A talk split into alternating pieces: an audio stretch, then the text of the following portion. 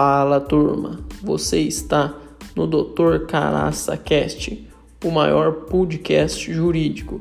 Aqui você vai ouvir conteúdo sobre direito de uma forma descomplicada, sobre empreendedorismo jurídico, sobre marketing jurídico, sobre motivação e muito mais.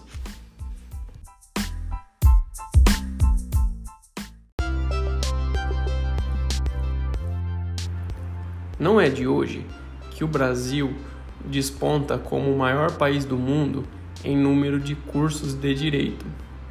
A última contagem nos revela o número assombroso de 1755 faculdades de ensino jurídico. Como se não bastasse esse universo do curso presencial, a bola da vez são os cursos de direito à distância, na modalidade EAD. Em março deste ano 2020, a OAB, Ordem dos Advogados do Brasil, ajuizou uma ação perante a Justiça Federal contra o MEC para barrar o credenciamento e autorização de cursos de direito na modalidade virtual. No caso, a OAB sofreu uma derrota ao ter o pedido liminar indeferido. O órgão então deu entrada em uma ação de descumprimento de preceito de fundamento legal, ou seja, é a DPF, alegando que os mais novos cursos de direito acarretará aí um excesso de profissionais e um grande número de profissionais despreparados no mercado.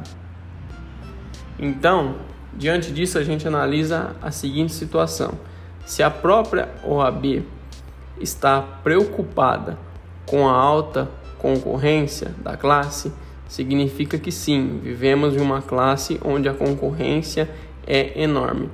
É por isso então que você, advogado, não pode fazer mais do mesmo, precisa fazer diferente. Você precisa ser um empreendedor do direito e mergulhar nesse oceano azul de possibilidades. Essa foi a dica do Dr. Luiz Felipe Caras.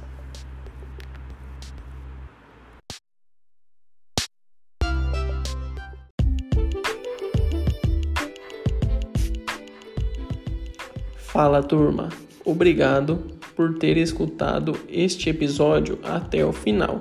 Não esqueça de tirar um print da tela e postar nos stories da sua rede social marcando o perfil adv.caraca e até o próximo episódio.